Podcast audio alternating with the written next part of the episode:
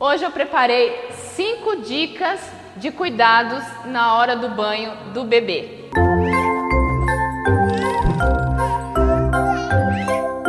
Olá, eu sou Aline Fernandes e chegou a hora do banho. Quais são os cuidados fundamentais na hora do banho do bebê? Primeiro, fechar portas e janelas, evite corrente de ar. Segundo, separe todos os materiais para a hora do banho do bebê.